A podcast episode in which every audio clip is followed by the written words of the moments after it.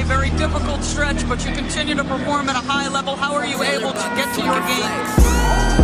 Basketball, when I'm on the court,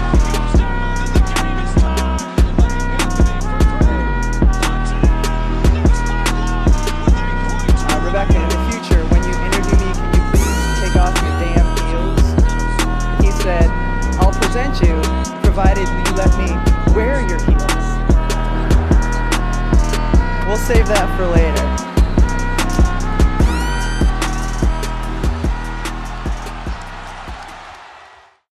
Olá, pessoal! Voltamos e voltamos com mais um episódio do NBA das Minas. Eu sou a Agatha Máximo e serei a sua host de hoje. Mas é claro que comigo está a minha super parceira de sempre, Drica Evarini. Tudo bem por aí? Animada para o Star, All-Star Game, Drica? Olá, olá. Eu tô animada por vários motivos, na verdade, né? Tô animada porque a gente tá gravando aqui um dia depois de o meu time reserva, diga-se de passagem, reserva, com todas as letras, letras garrafais. Dá um sufoco desgraçado no Bucks completo em Milwaukee, levou pra prorrogação, quase venceu.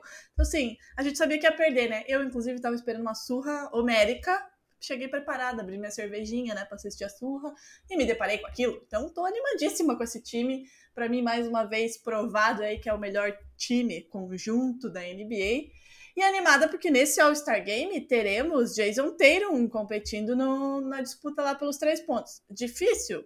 Muito difícil, né? Porque tem Damian Lillard, tem Tyler Hero, que é um demônio, né? Jogando contra o Celtics. Imagino que competindo contra o Tatum num desafio assim também mas ele vai estar tá lá. Última vez, última vez não, ele já ganhou né, o desafio de habilidades no ano de rookie dele e agora ele vai em busca dos, do desafio dos três pontos. Então tô animada sim, e vai ser um jogo legal, né, divertido, apesar de algumas ausências. Sempre, a gente sempre fica animadinha pro All-Star Game, né, que é o momento que a gente dá uma relaxada na temporada, que não vale porra nenhuma, desculpa, é, e a gente tá ali só pra se divertir. É, eu, eu tô ansiosa, né, porque teremos a SGA, Teremos uh, Josh Kidd e Jalen Williams também no Rising Stars, né? Teremos Marcos Mion, né? No, no Teremos Marcos Mion. Teremos Gui Santos. E a gente Muita vai ter coisa, a, né? aquela, aquela, novidade, né, Agatha, de a gente saber os times, de fato, que vão se enfrentar ali, né? Na hora do vamos ver. Tipo, subiu, jogam uma moedinha pra cima, cada um escolhe um e vão pro jogo, né? Então vai ser, vai ser legal. Exatamente, tem muitas novidades, né? Vamos ver. O único problema, Drica, ao meu ver, é que esse All-Star ele foi marcado durante o carnaval, né? Então, assim, vai ter que acontecer uma, uma dosagem de bebida para conseguir assistir o jogo e lembrar. Que ah, assistir fale, é fácil. Fale por você, querida, porque eu vou estar trabalhando, não vou beber nada. Jornalista esportivo não tem carnaval, né? Então, eu, eu vou ver. Fica tranquila que se você esquecer alguma coisa, depois eu te lembro. Se o SJ fizer alguma coisa mágica que você esqueceu, eu te lembro depois. Tá perfeito, então. Muito obrigada, Drica. Mas você que tá aqui comigo logo cedo, quem também está é a Monza Imports, tá? Com aquela jersey incrível. Já já sai as jerseys do All-Star, né? Tenho certeza que o Monza vai providenciar. Aproveita que a Drica tá aqui e corre lá para garantir sua camisa do Celtics, também do time que é o tema de hoje, ou de qual mais você quiser. Tem tudo por lá. E é só contar que nos ouve e nos acompanha por aqui.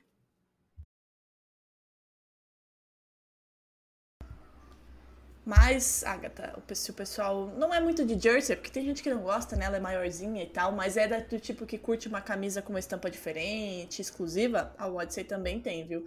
Tem do LeBron James, tem da dupla JJ, tem aí do Luca Doncic, enfim, tem de muita gente por aí. E tem coisa pra caramba e tem cupom também, viu, Agatha? É só aplicar lá o NBA das Minas, tudo em maiúsculo, e garantir o seu desconto.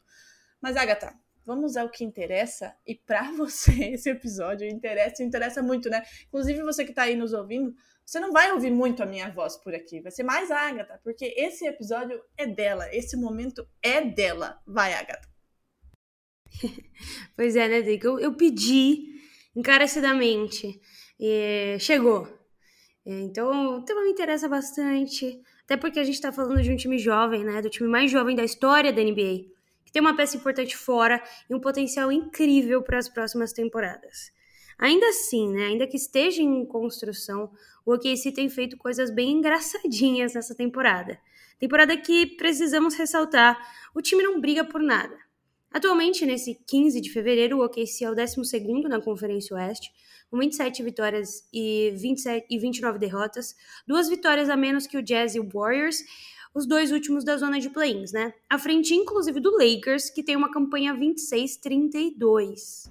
Essa última parte aí, ela me dá um prazer, eu gostaria de dizer. É, além de estar efetivamente aí na briga pelo play-in, né, o OKC deu amostras muito interessantes do que pode fazer, né, Agatha? Nessa temporada, o time de Oklahoma vence algumas das franquias que brigam na ponta de cima da tabela. Foram duas vitórias seguidas contra o Clippers lá no comecinho da temporada. Teve vitória para cima do Grizzlies, do Jamoran, uma essa parte me entristece. Uma senhora vitória diante do Boston Celtics, com 33 pontos de vantagem e sem SGA. Teve vitória para cima do Dallas, do Sixers, do Nets, do Nuggets, enfim. O time tem ainda a quarta melhor média de pontuação por jogo, com 117,6. Fato é que o OKC tem aprontado das suas. E tem aprontado tanto que vale a pena acreditar no time em jogos contra os grandes. Por isso, dá uma olhadinha na tabela, escolhe um jogo aí bem porreta e corre lá na Sportsbet.io para apostar no Shai aí em companhia. Só fazer o cadastro e garantir uma graninha às custas do protegido da Agatha Máximo. Agatha, contra quem você indica aí pra galera apostar no SGA e companhia? Contra quem? Hoje tem um contra... jogo bom, né? Hoje tem Rocket, esse episódio vai então, ser já já, então dá tempo. Hoje tem Rockets, dá, dá, dá pra gente apostar. O OKC perdeu o último jogo, né? Apenas três pontos. Uma partida um pouco dramática no final. Então hoje provavelmente vem com muita sede ao pote, né? É.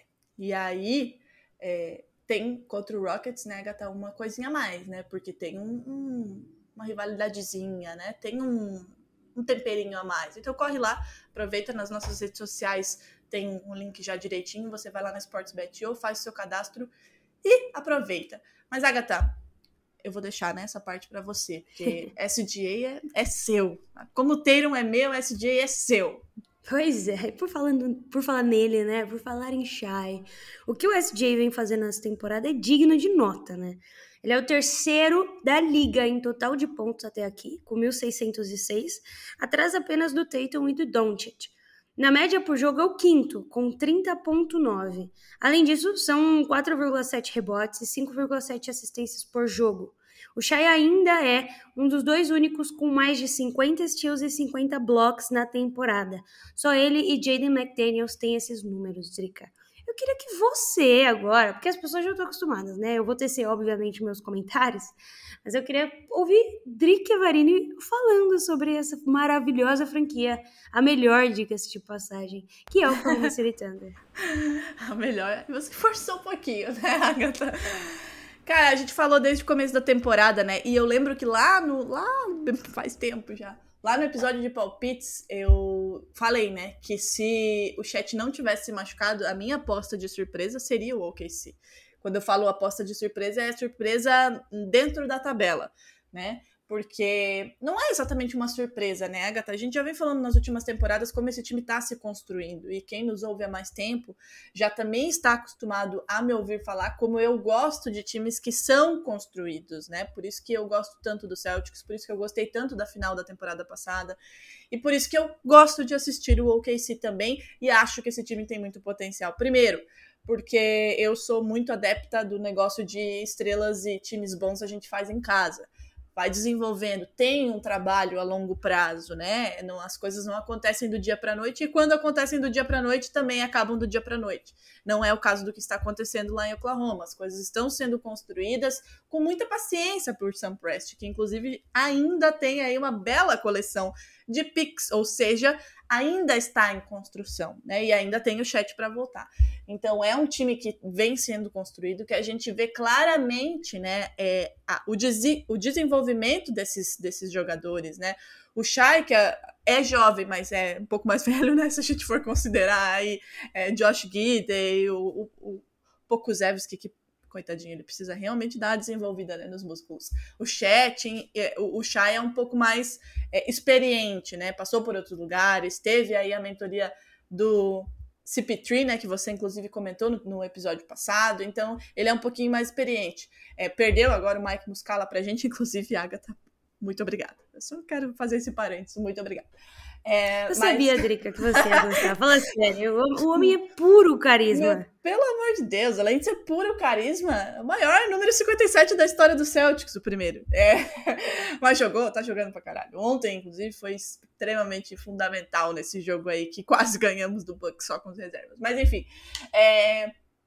É um time que vem sendo construído, que me agrada por, por isso, e que a gente vê o desenvolvimento, né? É, para quem não acompanha, né, assim, não tô nem falando de história lá atrás, para quem não acompanha né, essa história mais recente do OKC, dessa construção, pode olhar para a tabela e falar: tá, elas estão falando o quê? O time está em 12, nananana.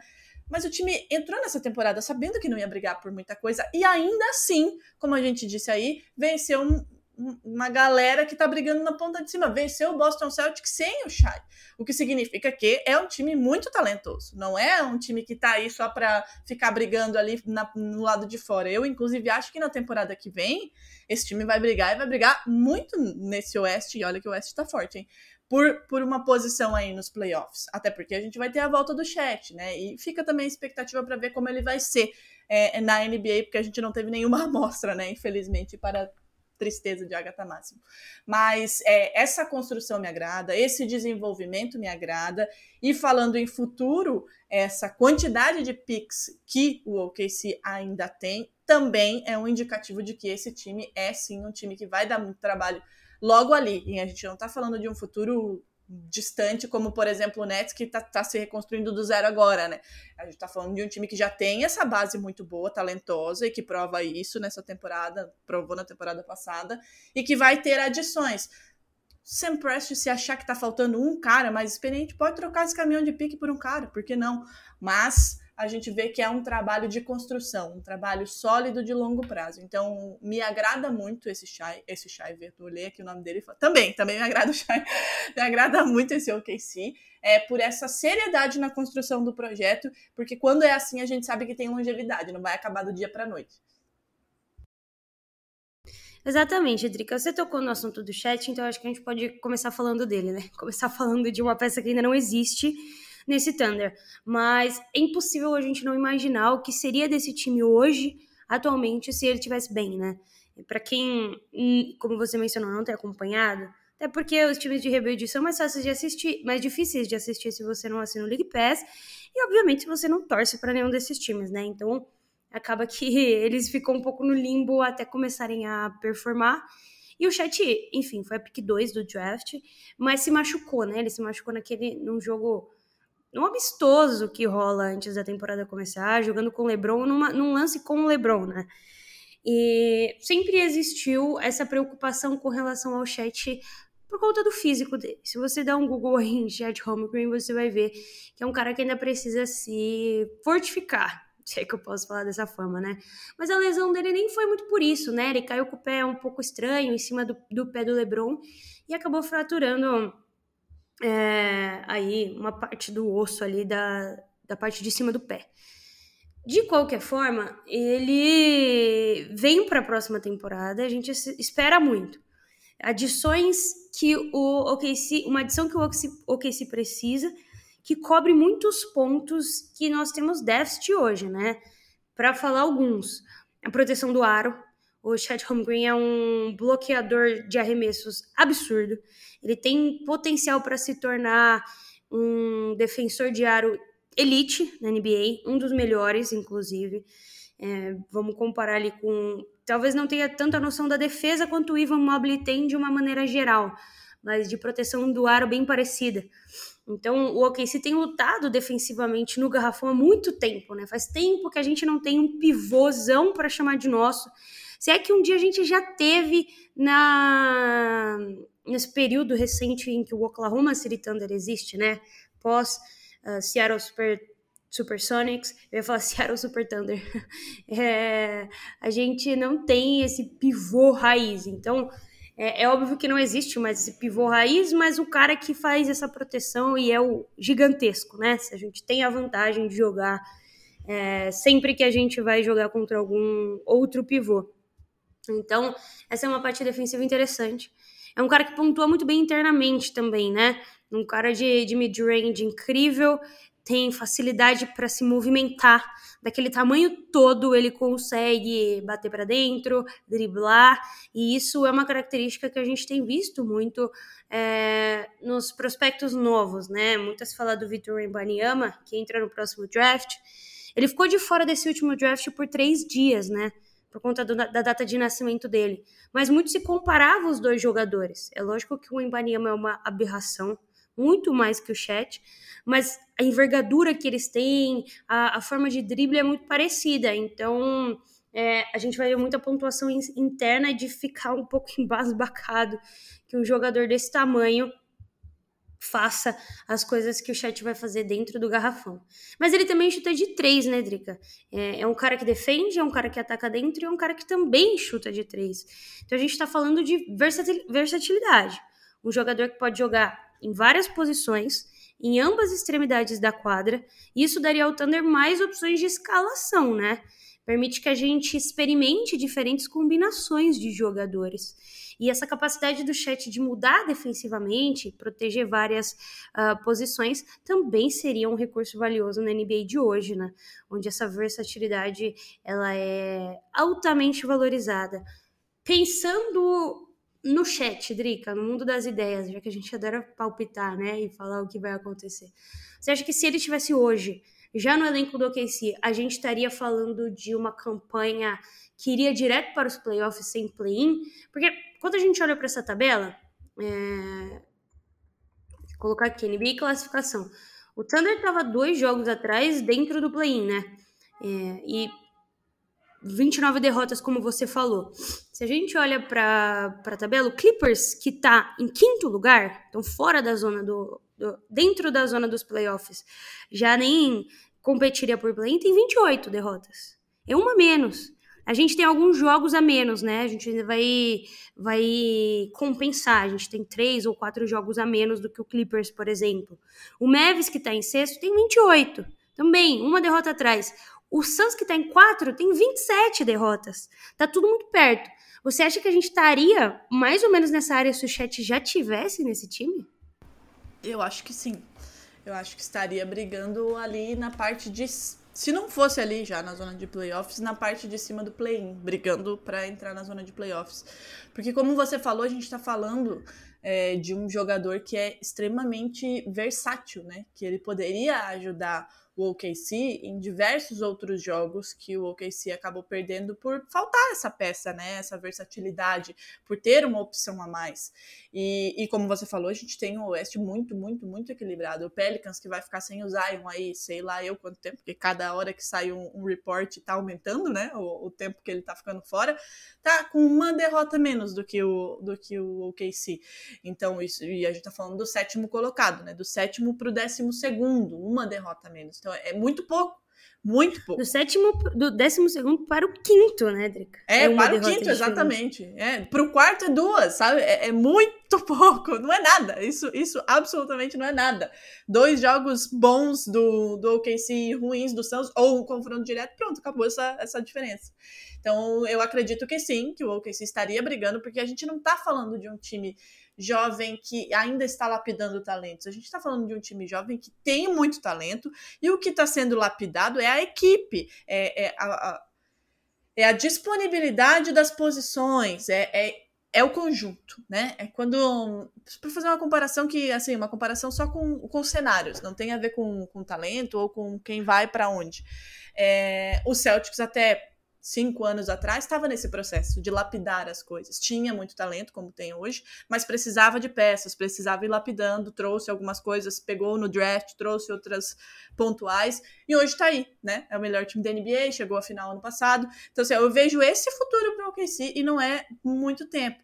Principalmente em uma NBA que as coisas são tão voláteis, né? Que as coisas mudam com tanta facilidade e a gente percebe uma franquia que não cai nessa, que é uma franquia que, de novo, aposta na construção e na manutenção desse elenco. Então eu vejo sim o OKC, se tivesse o chat brigando por uma vaga de playoffs, é, pelo menos play-in, mas brigando ali entre uma coisa e outra.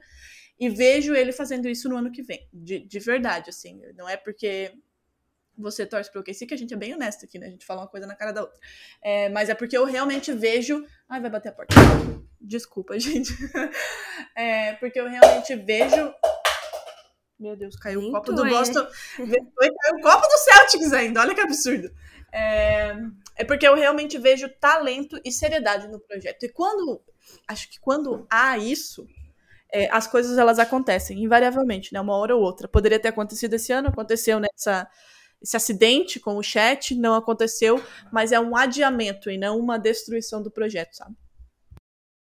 É, e aí falando em projeto, uma pessoa que eu queria mencionar nesse episódio, estamos falando de OKC, a gente não pode deixar de falar de Sam Prest, né?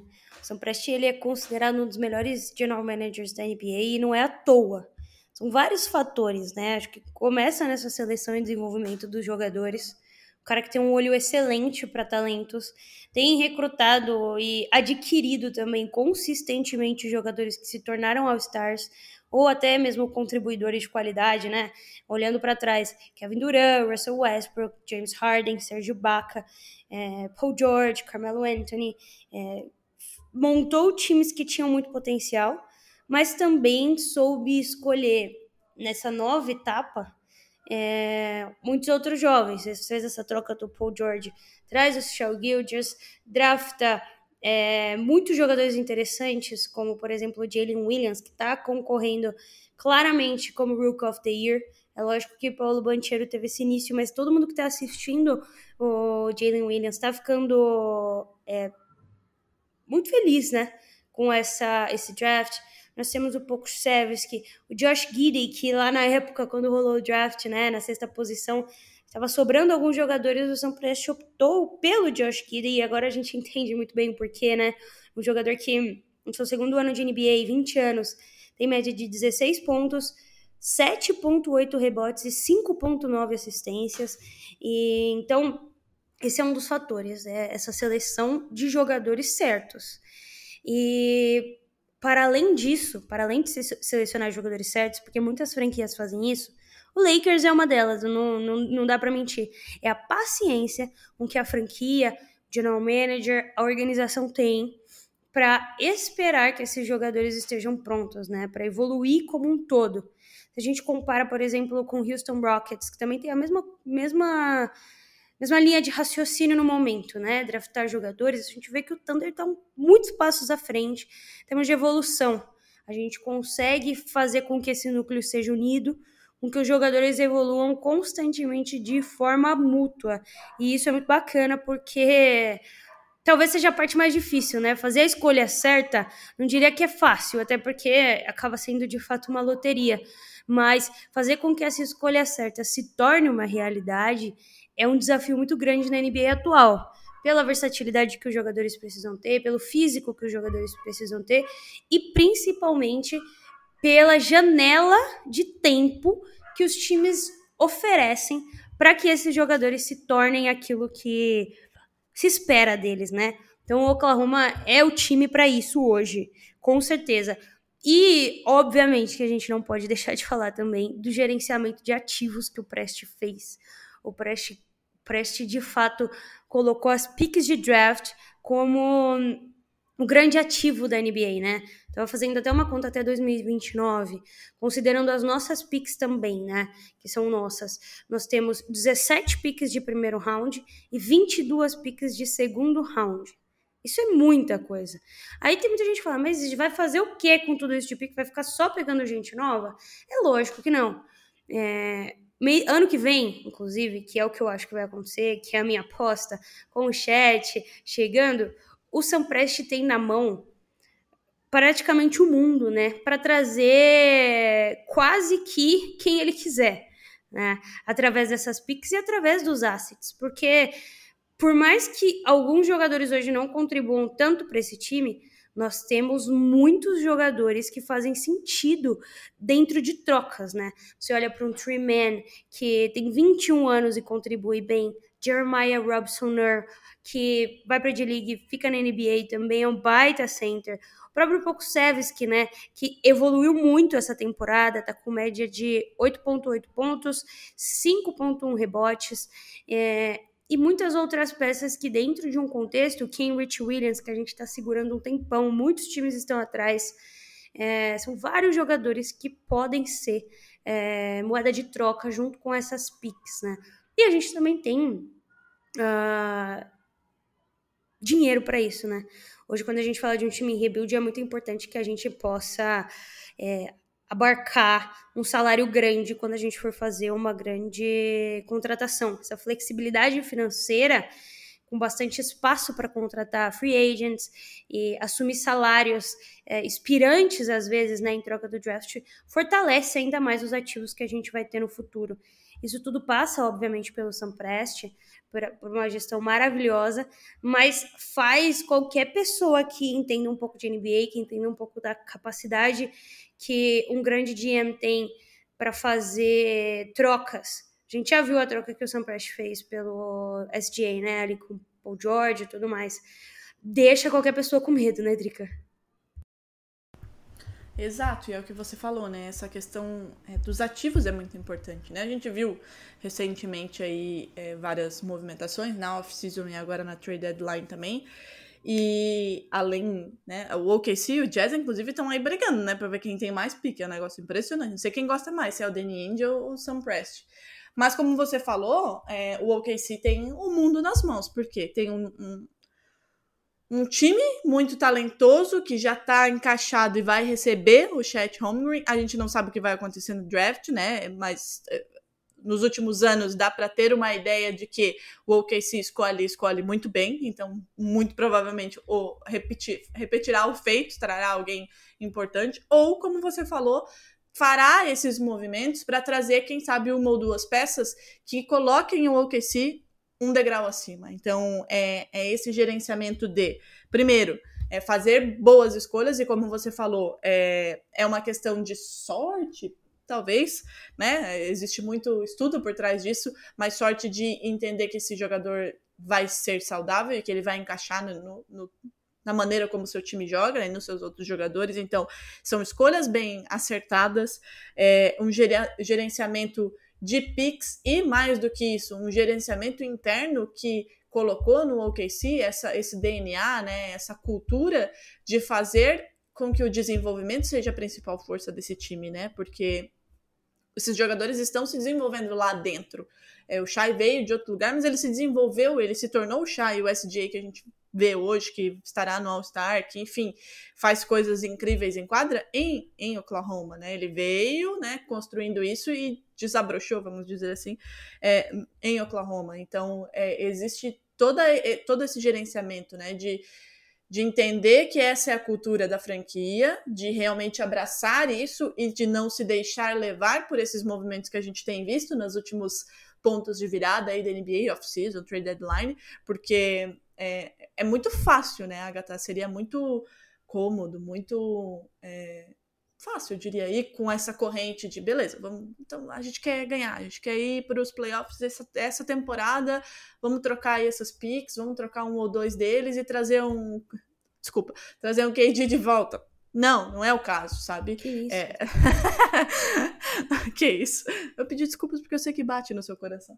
É algo está sendo construído ali. De novo, está sendo construído para ser algo sólido, para não ser é, o, aquela coisa meteórica, né? É, que foi o Lakers, por exemplo, na bolha. Foi lá, ganhou e depois. Né? E depois não apareceu mais os playoffs. Então, é, é essa solidez que vai levar o OKC.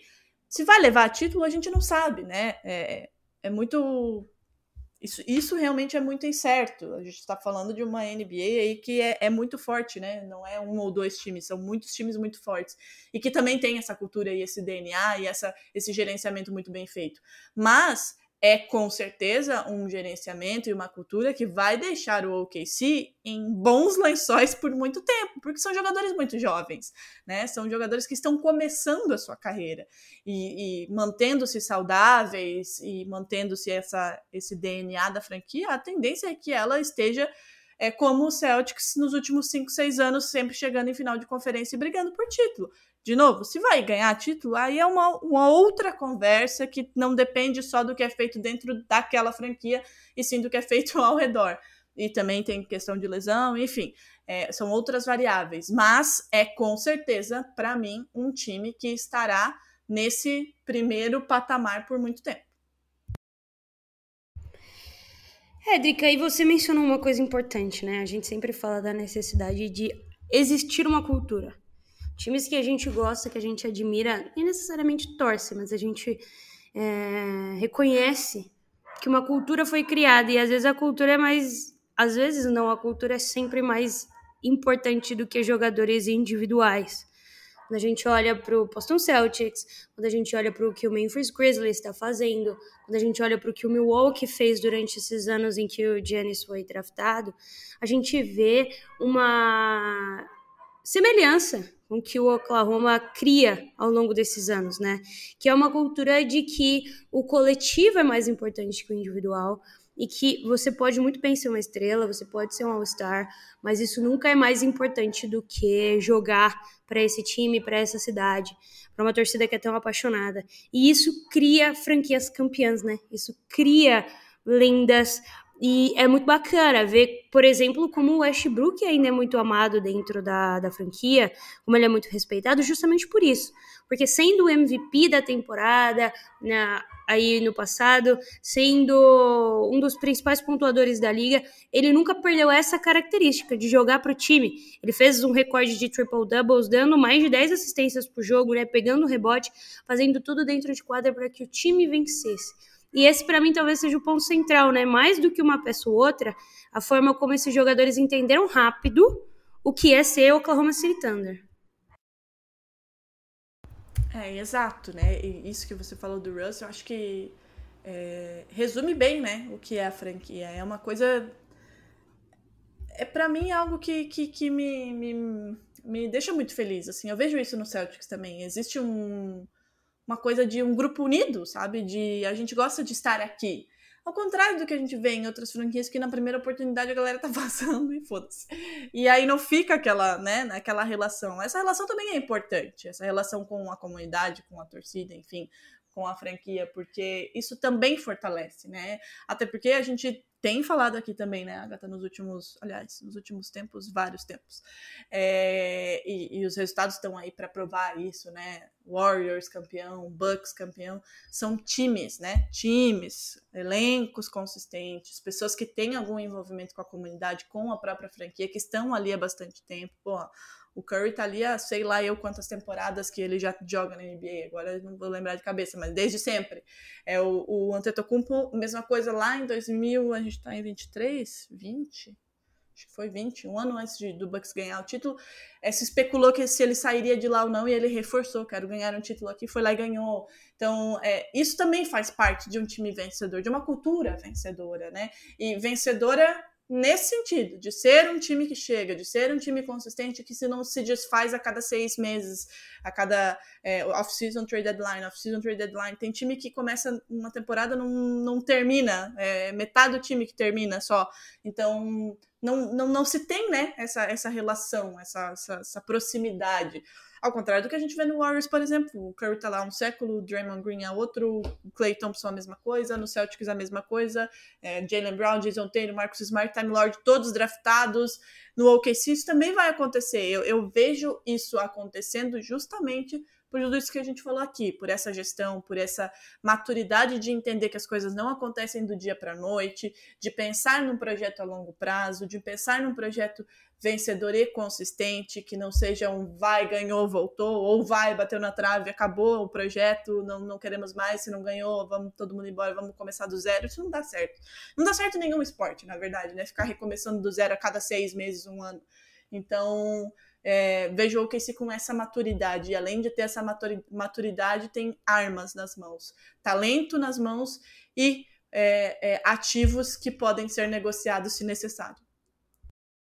Tem um, um, querido cachorro aqui do lado que eu não tô entendendo que ele não fica quieto. Bateu porta, já caiu o copo, já tem cachorro, é assim. É isso, nos apoiem no, na Aurelo para que você possa pagar um estúdio pra gente. Para que você não ouça sons externos, né, Drica? Mas, é, até, até para finalizar, eu acho. Eu queria falar disso, porque também é outra coisa que me irrita. É muito complicado para uma pessoa como eu, que assiste muitos jogos do Oklahoma, ver as pessoas palpitando sobre esse rebuild do OKC. É, sem ter assistido, né? Muito se fala, ah, o OKC tá nesse rebuild eterno. Gente, a gente tá lá nos playoffs da bolha, é, puxando o Rockets com James Harden e o Russell Westbrook para o jogo 7. Isso aconteceu há três temporadas atrás. Quantos anos o Philadelphia 76ers ficou no, no rebuild? Há quantos anos muitos outros times estão no rebuild? O OKC estava nos playoffs há três anos atrás e... O próprio Celtics, né? Quanto tempo demorou para chegar? Pois é, exatamente. Então, assim, hoje, quando a gente olha para esse Oklahoma, nessa temporada, o Oklahoma já ganhou do Celtics completo. O Oklahoma já ganhou do 76ers completo. Já ganhou do Nets completo. Já ganhou dos grandes times dessa temporada com força total. Então, assim, já é uma realidade. É um time jovem que tem muito a melhorar. É um time jovem que tem muito a entender e amadurecer também, né? Saber a hora de arremessar, saber a hora de parar o jogo. A gente também teve em um determinado momento, não é mais, né? Porque os anos se passaram, o, o técnico mais novo da história da NBA. Também é um técnico jovem, na sua primeira oportunidade como head coach, fazendo um trabalho incrível, inclusive. Eu gosto muito do, do D'Artagnan. D'Artagnan. Só Deus sabe também como fala esse sobrenome, mas eu falo dessa forma, como se fosse francês. E aí, é, tem todas essas características, né? Mas quando a gente olha para o time mais jovem da história da NBA fazendo esse tipo de coisa, é absurdo. Um jogador como o Shai, com, com média de 30,9 pontos por jogo, é um absurdo. Ninguém tem resposta para o moleque mais do que isso, né? Quando ele não tá conseguindo pontuar dessa forma, o time ainda assim tem op opções é, de pontuação. A gente tá vendo um Josh Gidey evoluindo muito nessa parte. Temporada passada, ele já era muito bom em rebote, já era muito bom em assistência, mas ele ainda tem essa, essa parte de pontuação para evoluir e tá conseguindo fazer isso muito bem. A adição do chat e do próximo Rook que vem aí, né? É, é para mim é o ponto de partida para a gente começar a falar desse OKC com seriedade, né?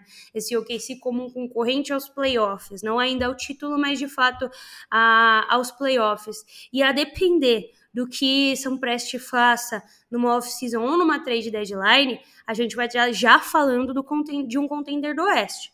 Não é nem é, emoção minha dizer isso, né? Não, não é porque eu torço para o time, mas de fato é porque se construiu nesse elenco uma noção de capacidade muito grande, uma noção que já virou realidade, né, Drica? Exatamente, é o que a gente acabou de falar, né? Onde estaria o OKC com o Chat, para mim brigando ali nos playoffs. Imagina o que, onde estará o OKC com o Chat e mais uma escolha de draft que de novo, é, se você não acompanhou as últimas escolhas de draft, volte aí umas casinhas e, e veja como o OKC acertou, né? Em todas elas, são realidades. Então, para mim, de novo, reforço, para mim o OKC é uma realidade já, não é porque está em 12 segundo que é um time que que, como você falou, está em, em, rebuild. A gente tem que perder essa mania de falar das coisas olhando só placar ou olhando só a classificação. A gente tem que assistir, né, minimamente, para poder falar e entender também a história de como aquilo foi construído. É, já é uma realidade, está com uma ausência importante e tem muita coisa para chegar, seja via draft, seja uma troca por pique, seja, enfim, tem tem tem tem subsídio para melhorar esse time. Então, eu vejo o OKC como um time, como você falou, brigando um contender do Oeste por esse projeto, porque são jogadores talentosos que estão já se adaptando, adaptados, e aí vão se adaptar ao chat, a jogar juntos, e que eu vejo que eles têm essa consciência de que a franquia está construindo para que eles sejam esse time, sabe? É importante que tenha também essa, essa consciência, né?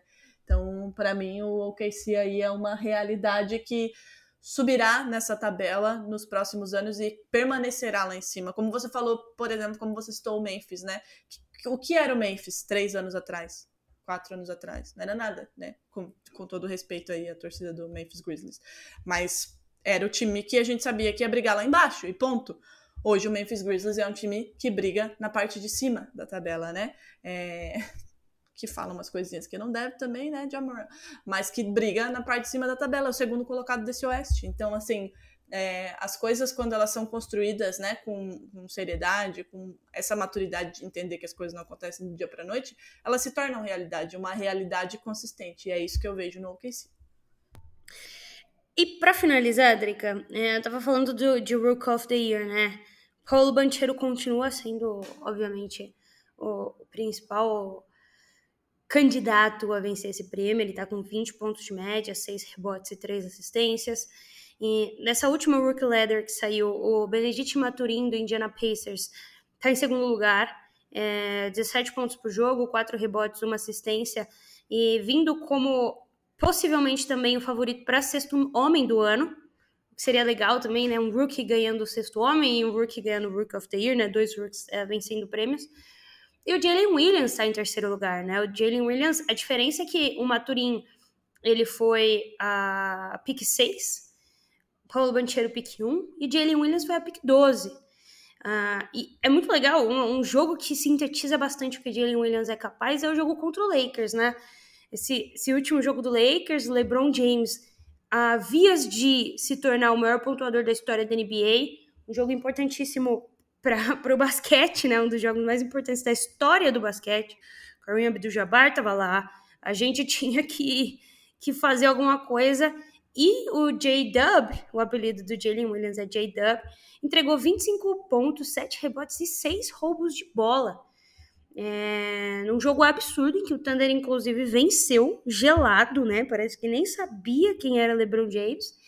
E mostra a capacidade desse Rook também de jogar. Então, assim, um cara para ficar de olho Uh, além, obviamente, dos jogadores óbvios, os três óbvios que a gente já conhece, né? Dort, Gidey e SGA, e do chat que vem aí. Mas vale a pena ficar atento ao Jalen Williams. Você tem mais alguma pontuação a fazer sobre esse OKC, Cítrica?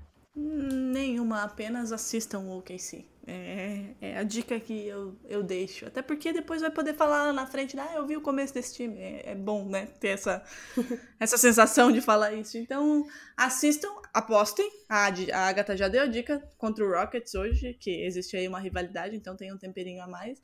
E assistam, de verdade, porque a gente está vendo ser formado, né? Tão legal a gente ver o negócio acontecendo. Eu digo isso porque eu vi esse Celtic ser formado, a Agatha viu esse OKC ser formado, então assistam, porque vale muito a pena. E é um time divertido de se assistir, de verdade, gente, tá? Ganhando ou perdendo, é um time divertido de se assistir. Só não é muito legal quando eles esculacham o seu time, como aconteceu comigo. Mas é um time divertido de se assistir. E a última dica que eu vou dar aqui é, novamente, sejam nossos apoiadores na Aurelo, né? Nesse mês de fevereiro que finalmente começou, depois de um ano que, que esteve dentro de janeiro, nós vamos retomar com os episódios das séries especiais e elas são exclusivas para apoiadores. Então acessa lá orelo.cc barra NBA das Minas, escolhe o melhor plano para você e aproveite. E por falar em aproveitar nos Estados Unidos e em vários lugares do mundo, né? É nesse mês que se comemora o Dia dos Namorados. Ontem, inclusive, né? Valentine's Day. E já que nós gostamos tanto de NBA, que tal aproveitar a data aí para presentear o mozão? Corre lá na Centauro, porque tem roupa, tênis, bola, tudo. Nas nossas redes sociais vocês têm acesso ao link direto para o nosso descontão por lá. E hoje, hoje vai ter um videozinho dentro de uma loja da Centauro, com algumas coisas que eu encontrei numa loja aí que eu estive recentemente. Mas no site você também consegue comprar, e aí lá tem direto o, o link para a nossa aba na Centauro. Então escolhe na loja, corre no site e compra, porque vale muito a pena, tem muita coisa. E se não tiver mozão para presentear, a gente também aceita, não tem nenhum problema. Pode mandar presente pra gente, né, Agatha? Pois é. Mozão, amigos, aproveita o link. Qualquer um, é. Meu aniversário tá chegando, inclusive, né, Drica? Não queria falar nada, mas um mêsinho aí. Ah, pronto. É meu aniversário. Ela já tá pedindo então, presente. Se eu fosse você, eu já estaria clicando no nosso link. Exatamente. Então fica aí a dica. um beijo para todo mundo.